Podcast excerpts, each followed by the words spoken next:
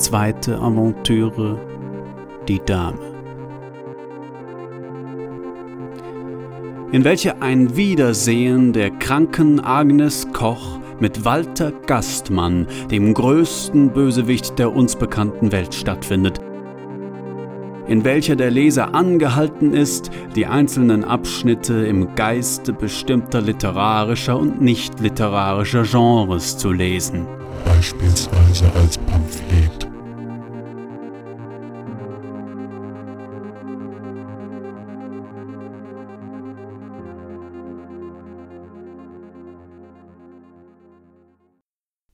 Es war fürchterlich und ganz und gar nicht auszuhalten. Es war absolut nicht zu ertragen. So fürchterlich, dachte sie, war es noch nie gewesen.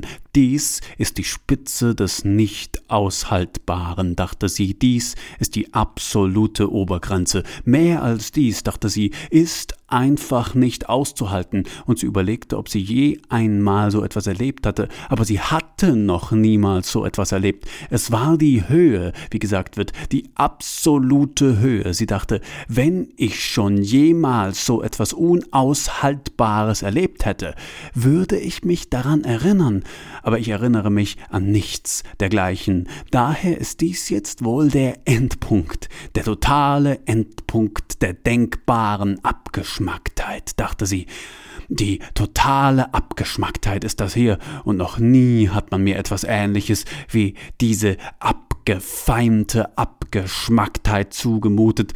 Es ist der Tiefpunkt alles Menschenmöglichen, alles Zumutbaren, der Nullpunkt sozusagen, und vorstellbar ist darunter nichts mehr, gar nichts mehr. Sie richtete sich, so gut es ging, ein bisschen auf von ihrem Bett, Hierzu betätigte sie den roten Knopf auf der Fernbedienung und überlegte. Nein, nein, das war es jetzt tatsächlich. Schlimmer würde es nicht mehr werden können, und ein Zug von bitterer Empörung umspielte ihre Lippen. Der Grund ihres Unmuts war, dass jegliche Pointe ausblieb. Hören Sie diese Seiten bitte nun als Lexikon-Eintrag. Die Szene, in der Agnes Koch und Gastmann aufeinandertreffen, ist relativ jung und wurde nach Ansicht einiger Philologen aus dramaturgischen Gründen eingefügt, scheint es doch auf den ersten Blick recht gewagt, die zentrale Figur des Aktes, Franz, erst im dritten Kapitel auftreten zu lassen. Seit es dieses Kapitel, welches ja durchaus interessante Möglichkeiten der Ausgestaltung birgt, gibt, wurde es von zahlreichen Künstlern bearbeitet und hat sogar ein Eigenleben entwickelt, siehe Der Alte und die Kranke Fernsehshow BBC 1992. Das dem Dialog vorangestellte Warten Agnes Kochs auf Gastmann wurde dargestellt als A. Ungeduldiges Warten eines Liebhabers, komische Elemente basierend auf dem hohen Alter der beiden, B. Warten auf den Ehemann, inklusive schwankhafter Zoten. C. Warten auf den Scharfrichter, dramatische Dichtung. D. Abpassen des Postmanns. E. Warten auf einen Gedanken oder rettenden Einfall. Koch als böse Erfinderin. F. Warten auf den Zug, welcher schließlich in einer grotesken Comic-Szene mitten in den Raum hineinrast G. Lauern auf den Tod in diversen Personifizierungen, man kennt das. H. Warten eines Kindes im Bett auf das Ungeheuer. Rückblende in Kochs Kindheit. Gerade zeitgenössische Autoren bemühen sich um die Einbeziehung sogenannter Ticking Clocks, Schritte, eine wiederholt gezeigte Uhr, ein lauter werdendes Geräusch, ein Geruch, die gespürte Aura Gastmanns, mehrmalige Berichterstattung durch Pfleger, Zunahme der Intensität der Sprache oder Verbendichte, Häufung des Vokals U als Merkmal Gastmanns und so weiter. Selbstredend sind derlei Spielereien bereits als zeittypische Moden erkannt und verworfen worden. Meist dient dieses Kapitel, sofern es in einen größeren Komplex des Stoffes eingebunden ist, als sogenannte Exposition, Anführung von handlungsrelevanten Elementen. Schließlich muss Gastmann als ultimativer Bösewicht eingeführt oder zumindest angedeutet, die Aktivität der Gruppe um Iris benannt und die Vorgeschichte von Koch, Förster und Altmann erzählt werden. Die Darstellung von Agnes Koch schwankt von infantil, debil, verwirrt, über renitent bis zu analytisch kalt. Hören Sie die folgenden Seiten bitte als Einkaufszettel. Ein mephitisches Bukett zieht sich, man kann es befühlen, grünlich schimmernd durch den abgedunkelten Raum die Kacheln sind blind, Ziergegenstände bevölkern jede Ecke.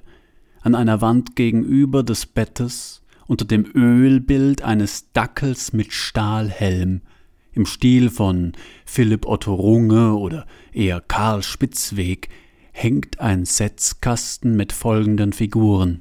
Erstens ein Porzellangartenzwerg, zweitens eine Plastikkörrewurst, drittens ein Reichsapfel aus Messing, viertens eine Figur aus einem Überraschungsei, fünftens der Sarotti-Moor.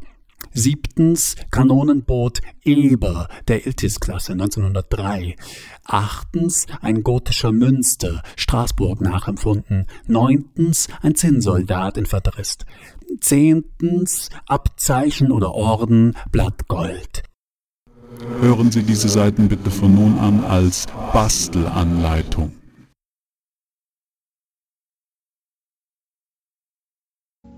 Symbolsonate 2 Das Glas ist die Lebenskraft. Das Glas wird getrunken. Die Lebenskraft wird das Licht, ist das Leben. Das Licht wird ausgeschaltet. Das Leben wird ausgescholten, ausgeschält, ausgeschult. Der Kuckuck ist der Narzissmus. Der Käfig ist die Narzissen, ist der Narzissmus. Die Narzisstin, der Kuckuck im Käfig. Der Narzissmus um Kiefek. Narzissmus an Taten. Der Kuckuck der Narzisstin frisst Narzissen im Käfig der Narzisstin. Der narzisstische Kuckuck kackt. Die Altersflecken ist die Befleckung. Der Bernstein ist die Konservierung des Vergangenen. Die Altersbefleckung, das Sternbein, die Asche schwarz ist das Böse, die schwarze Asche, die schwarze Sache, die schwarze Achse, die schwarze Abscheu, die Lokomotive, Dampflok ist die Unausweichlichkeit, der Dackel mit dem Stahlhelm. Der sagt, hören Sie diese Seiten bitte von nun an als Kolportageroman ein blumiger, breiter, warmer Geruch, und er ging direkt von der Alten aus. Ich lege sie in ein Bett, bedecke sie, schließe sie an Geräte an, lasse sie faltig warten auf das, was kommt. Den Eindringling, den alten Ausbrecher, den neuen Aufbrecher, den bösen Wicht. Dann lasse ich sie zittern. Kalt ist es ja nicht, aber sie spürt, dass das, was kommt, nichts Angenehmes ist. Sie weiß, dass er es ist, der sich da ankündigt durch taktgenaue Gehstockschläge auf dem Parkett draußen im Korridor. Der Korridor. Ich lasse sie den Korridor imaginieren, kalt und ehrwürdig, schlank und steinern, und was sich darauf in ihre Richtung bewegt, macht sie schaudern. Es ist ein Geist aus lang vergangenen Tagen. Seit über vier Jahrzehnten hat sie nichts mehr von ihm gehört, aber er hat sich auf den Tag genau angekündigt, und auf den Tag genau kommt er anspaziert und sein Gehstock teilt die verbleibenden Meter in quadratische Blöcke aus Luft im Korridor, ob er sich erinnert an die gemeinsam verlebten Zeiten, ob er sich erinnert an seine Versprechen, ob er die folgenden Seiten nun liest als Philosophie welche Erniedrigung als Frau zu altern. In einem diesigen Raum Blümchen, Mustertapeten mit leichtem Schimmel, ein Biedermeierschrank im Eck, liegt eine alte Frau, angeschlossen an Maschinen, auf einem mit hellblauen Laken bezogenen Krankenhausbett draußen Schritte. Soll man so beginnen? Soll man vom Geruch des Raumes berichten? Es riecht nicht gut. Es riecht nach altem, mit Puder betupftem Menschenfleisch. Draußen Schritte. Soll ich den Röhrenfernseher erwähnen, der eine alte DR52 zeigt, Baujahr 43, die schnaubend, schnaubend, schnaubend unter dem von ihr ausgestoßenen weißen Polster hindurchfährt. Das Polster steigt langsam auf und der Kameramann zoomt ein Stück heraus, während sich der Zug nähert. Der Ton ist ausgeschaltet, also hört man das Schnauben gar nicht und auch nicht den Märchenonkel-Erzähler der von kriegsbedingt erhöhtem Lokomotivbedarf, Speisewasservorwärmern und Dampfstrahlpumpen erzählt hätte. Draußen Schritte. Da steht eine alte Tischlampe, und auf dem hautfarbenen Schirm sind schwarze Muster, verblassend, aber immer noch erkennbar, drauf tätowiert. Daneben liegen Handschuhe aus dem gleichen Material, soll man so beginnen? Soll man eine solche Stimmung unkommentiert hinwerfen? Soll man von den Osterglocken erzählen, die da in einer Vase stehen und die Köpfchen hängen lassen? Von dem Kuckuck im Eck? Es ist tatsächlich ein Kuckuck und er sitzt in einem Käfig und ruft seinen eigenen Namen. Immer wieder. Niemand reagiert auf ihn außer ihm selbst.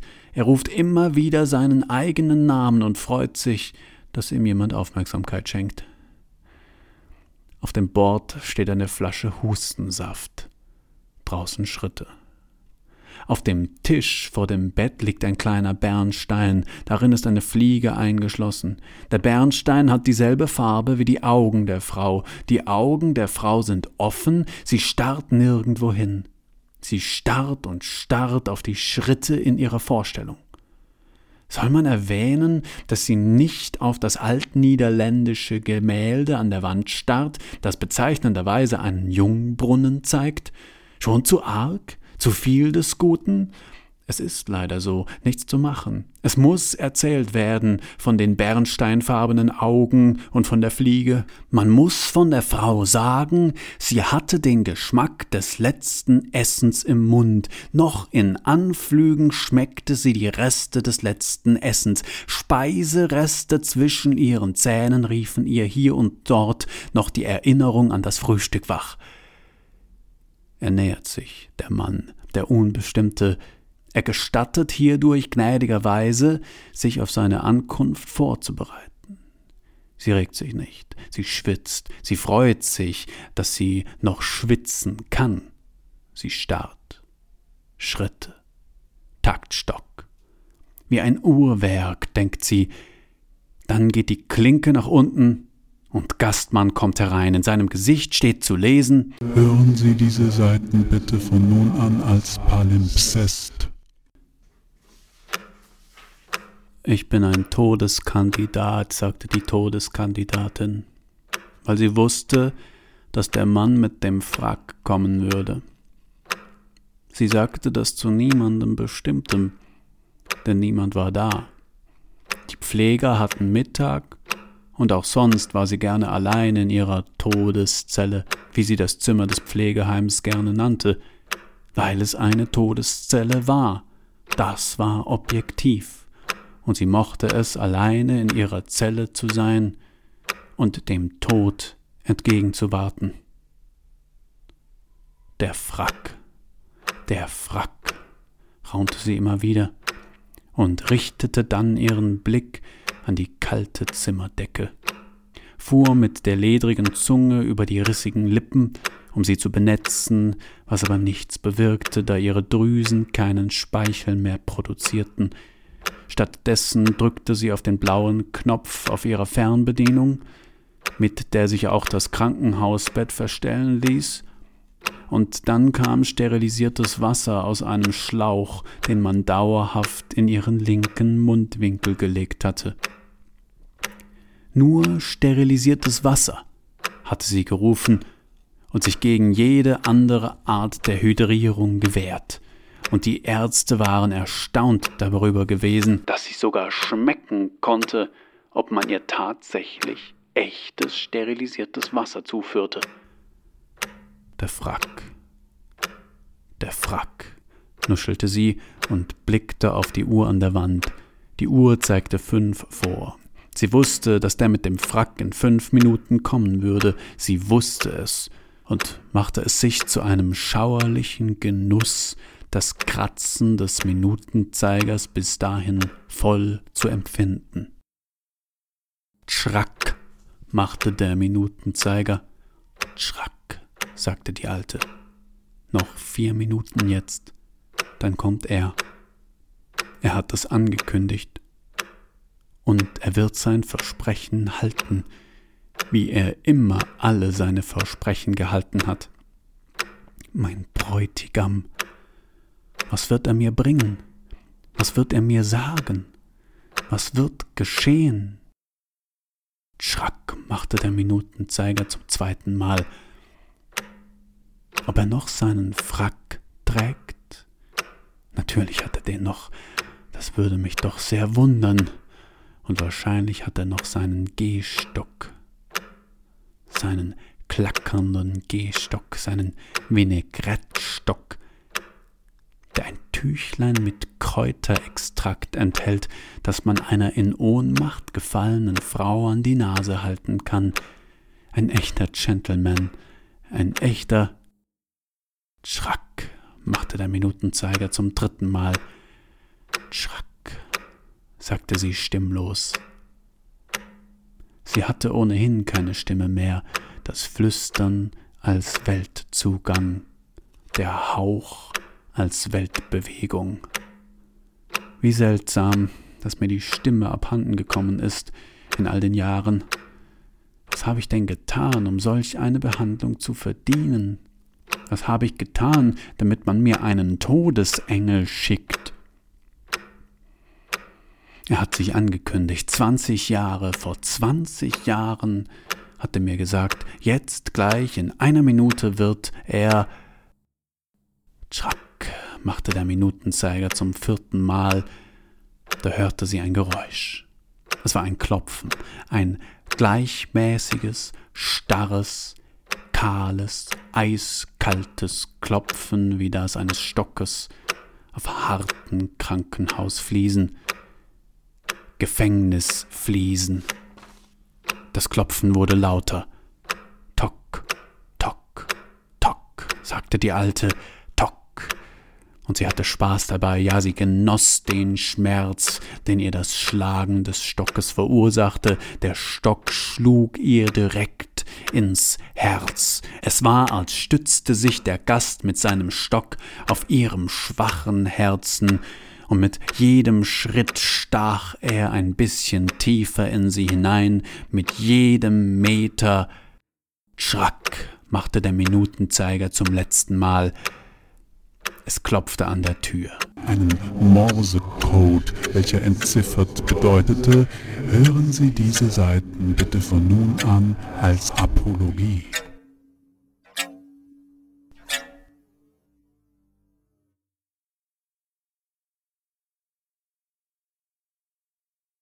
Die Kommandöse ist hochgebildet. Die Kommandöse meint jedem das Seine. Die Kommandöse steht halbnackt in Badekleidung am Zaun. Die Kommandöse hat ihre Söhne Artwin Giesel und Uwe genannt. Die Kommandöse hat sich wegen Syphilis von Häftlingen behandeln lassen. Die Kommandöse lässt regelmäßig Schamanen zu sich kommen. Die Kommandöse ist eine Leugnerin. Die Kommandöse hat sich von Häftlingen ein detailverliebtes Fotoalbum basteln lassen. Die Kommandöse hat Lampenschirme aus ganz besonderem Material. Man sagt der Kommandöse Alkoholexzesse nach. Man hat der Kommandöse einen krankhaften Narzissmus attestiert. Die Villa und der BMW der Kommandöse sollen mit den Mitteln von Häftlingen bezahlt worden sein. Je brutaler der Exzess des Einzelnen, desto mehr fühlt sich die Masse entlastet, sagt die Kommandöse. Vor Gericht hat sich die Kommandöse als argloses Opfer ihres Mannes inszeniert. Man will auch präparierte Menschenköpfe im Büro der Kommandöse gesehen haben.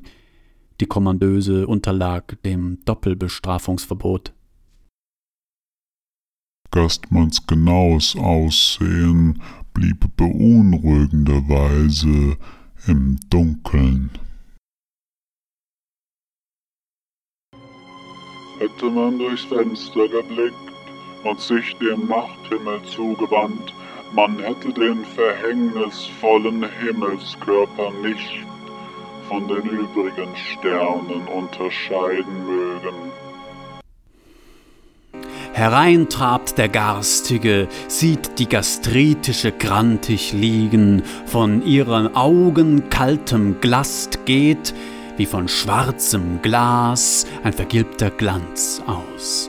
Er nimmt den Arztbericht und liest ausgeprägter harter Schanker mit disploider Schizoidose, kladrytische Parynchie, Karytide Paliose am Diplexucorum. Oh, oh, oh. Oh, oh, oh, das ist gar nicht gut, meine Liebe. Sie schweigt. Oh, oh, oh. Er macht ein mitleidiges Grinsen zu einem nicht anwesenden Beobachter hin. Dann geht er ums Bett herum, an einen Schrank und nimmt ein Fotoalbum hervor, klappt es auf, blättert es durch. Wunderschönes Süterlin. Das E sieht aus wie ein N und das H wie ein F. Er erinnert sich. Ausflug mit Mama und Papa steht da. Else und Heinrich im Wald und Frau Mutter plaudert ausgelassen mit Insassen. Gastmann macht einen Luftsprung und Hackenschlag und nähert sich der Schwelenden, riecht an ihr, sie schreckt immer noch, liegt unbeweglich, und sagt dann Schluss jetzt, Agnes. Sie schweigt. Jetzt ist tatsächlich ein klitzekleiner Zug von Verbitterung um seine Mundwinkel zu sehen, aber er zieht die Lippen gentlemanlike gerade und greift dann zum Zipfel der Bettdecke und befeuchtet ihn mit Spucke. Dann wischt er ihr einen festgetrockneten weißen Schaum vom Mund und sagt dann Na, na, na. Jeden Morgen kommt eine Schwester herein, hebt meinen Arm an und lässt ihn fallen, um zu testen, ob ich bereits tot bin. Ach ja? Gastmann ist sichtlich erfreut die denken, ich lass mich kaputt machen. Das denken die, aber nein, nein, da haben die falsch gedacht. Ja, Agnes, da haben die falsch gedacht. Sag, wie geht es dir denn? Die Alte schweigt. Schau, Agnes, ich bin hier, um mich von deiner unverbrüchlichen Gesundheit zu überzeugen. Und was muss ich im Arztbericht lesen? Nimmst du etwa deine Tabletten nicht? Schweigen. Herr Dr. Brinkmann hat dir doch detailliert aufgeschrieben, welche Tabletten du wann nehmen sollst, Agnes. Man behandelt hier mich nicht angemessen. Gastmann formt die Lippen zu einem Oh. Ich verlange seit Wochen nach neuen Schuhen, man bringt mir keine. Gastmann schiebt die Unterlippe der oberen Zahnreihe entgegen. Kannst du denn laufen, Agnes? Ich verlange seit Wochen nach einem neuen Fernsehgerät. Ich beschwere mich seit Wochen über die Qualität der Verpflegung in dieser Einrichtung. Und man ignoriert deine Gesuche?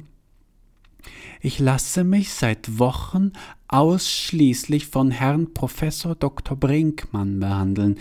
Das Pflegepersonal ist allenfalls für die Abortreinigung qualifiziert. Wie recht du hast, Agnes, wie recht du hast. Schön, dass du mit mir redest. Gastmann geht zum Käfig und öffnet ihn. Er nimmt den Kuckuck auf die Hand und krault ihn unter dem Schnabel. Wie recht du hast. Auf dem Tischchen neben dem Krankenhausbett steht ein Wasserglas. Das trinkt er zur Hälfte aus und sagt Ich darf doch. Vielen Dank. Sie unterbrach sich. Etwas hatte auf unbewussten Wegen ihre Aufmerksamkeit erregt. Wie um erspüren zu können, worum es sich handelte, riss sie die Augen auf. Der Alte fragte sie etwas. Da wusste sie, was es war. Ein stechender, modriger Geruch, einschneidend, fast schon verbunden mit einer Farbempfindung. Und er ging von dem Alten aus. Hören Sie die folgenden Seiten bitte von nun an als Witzebuch.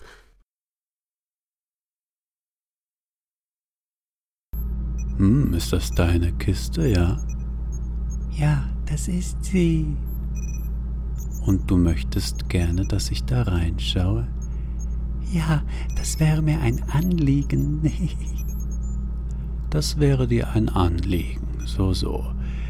Gehe ich recht in der Annahme, dass du mich mit dem Inhalt dieser Kiste überraschen möchtest?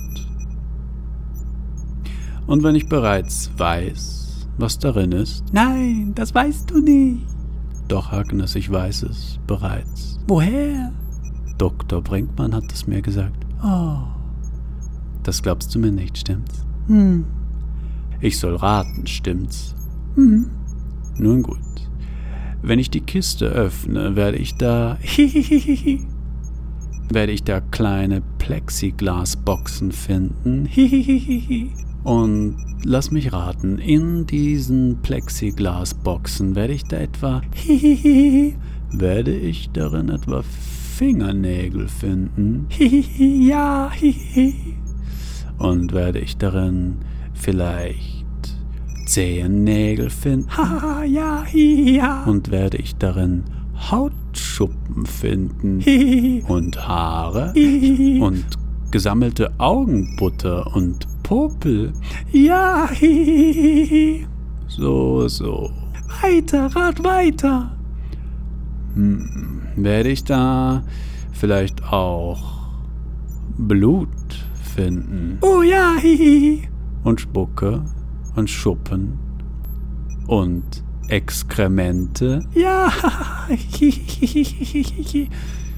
Das ist aber schön, Agnes. Ja. Das ist sehr schön. Mach's auf, mach's auf. Nein, Agnes, ich werde es nicht aufmachen. Ich weiß ja, was drin ist. Aber mach's auf. Weißt du, Agnes, ich weiß ja schon, was drin ist. Da muss ich es nicht mehr aufmachen. Es hat die gleiche Wirkung, verstehst du? Man muss nichts weiter tun. Aber so mach's doch auf. Nein, Agnes, das würde nichts mehr ändern. Da ist noch mehr drin, noch viel mehr. Nein, Agnes, ich weiß von Dr. Brinkmann ganz genau, was drin ist. Er hat mir eine Liste gemacht. Mehr ist nicht drin. Och Mann! Das ist sehr schön, Agnes. Ein Kunstwerk. Ja, es ist ein Kunstwerk. Du hast recht, ein echtes Kunstwerk. Hihihi.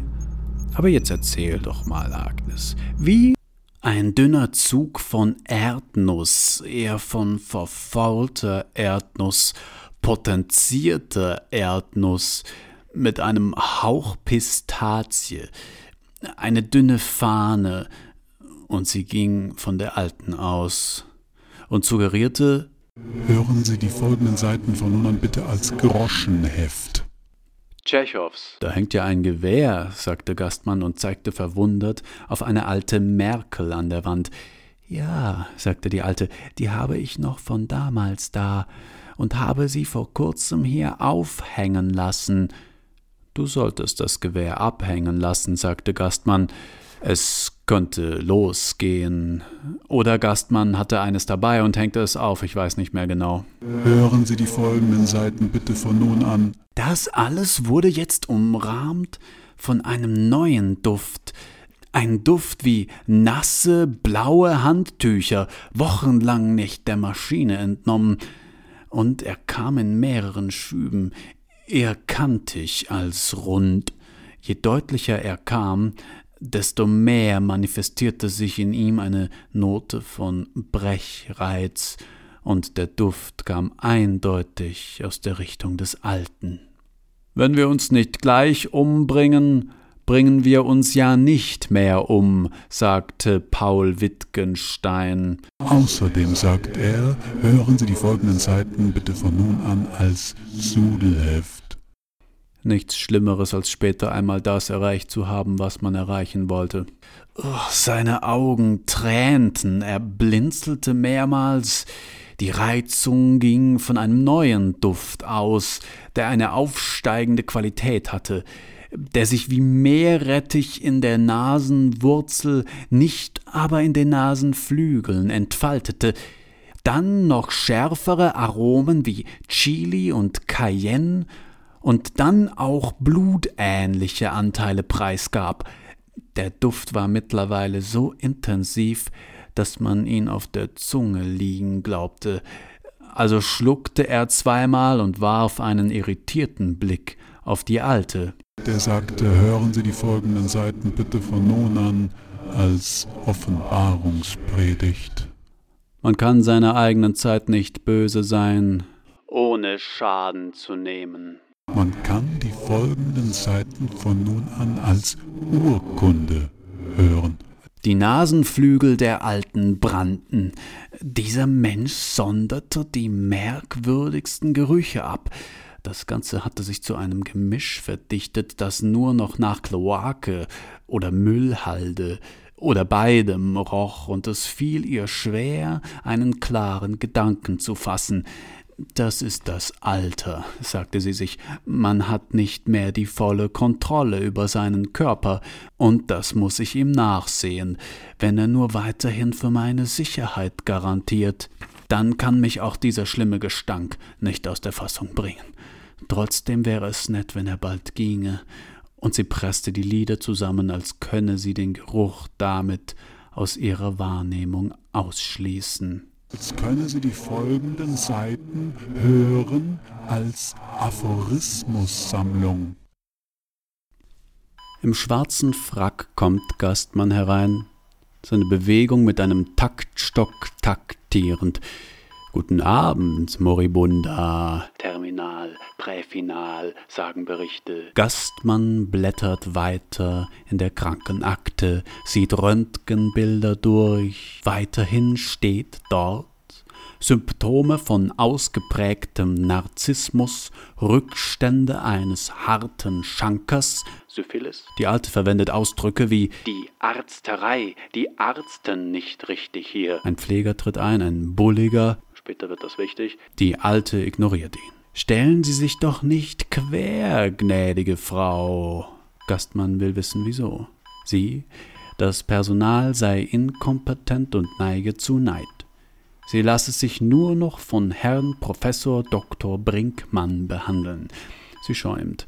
Der Pfleger geht. Gastmann wischt ihr festgetrockneten weißen Schaum vom Mund. An der Wand hängt das Bild eines Dackels, der einen Stahlhelm, eines Dackels, der einen Stahlhelm trägt. Gastmann steht jetzt vor ihr am Bett und überragt sie schwarz wie ein sonderbarer Turm. Wenn man alt ist, dann in meinem Alter, in unserem Alter und so weiter. Aber das Recht auf eine eigene Entscheidung, die spreche er jedem zu. Ein Gänsekiel, Ein Satz voller Neologismen. Es bleibt nur eine Qualität übrig, alles andere vergisst man. Jeden Abend, jeden Abend kommt die Schwester rein und hebt meine Hand und lässt sie fallen, um zu prüfen, ob ich lebe. Ich lasse es geschehen, jedem das Seine, schiebt sie hinterher. Gastmann blättert in einem wunderschönen Fotoalbum, findet dort die Sütterlin-Schrift seiner Kindheit. Wunderbar. Die Alte übertreibt, Gastmann gießt die Osterglocken, füttert ihren Kuckuck. Ein Kuckuck in Gefangenschaft. Weil's nicht anders geht. Von Fehlwirten und Parasitierungsgraden. Gastmann hebt bedeutungsvolle Worte in die Luft. Er lebt. Wer? Er. Er lebt.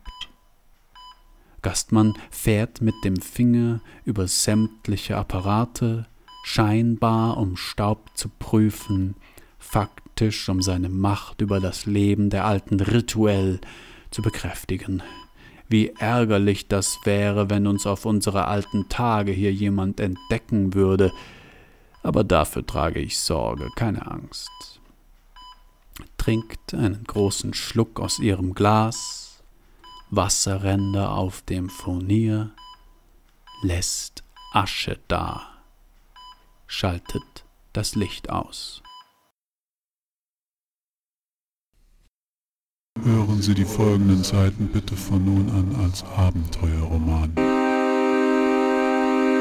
Was sie nicht mehr sieht, ist, dass Gastmann direkt nachdem er das Zimmer verlassen hat, von einem Bediensteten benachrichtigt wird, dass seine beiden Spitzel auf dem Berg Fiju, das Pärchen mit der Markenwanderausrüstung, einen umfangreichen Bericht durchgegeben haben. Die strahlkräftigsten Begriffe des Textes sind lockig, blauäugig, und sexuell äußerst aktiv. Hören Sie die folgenden Seiten bitte von nun an als Sammlung von wahllosen Buchstaben.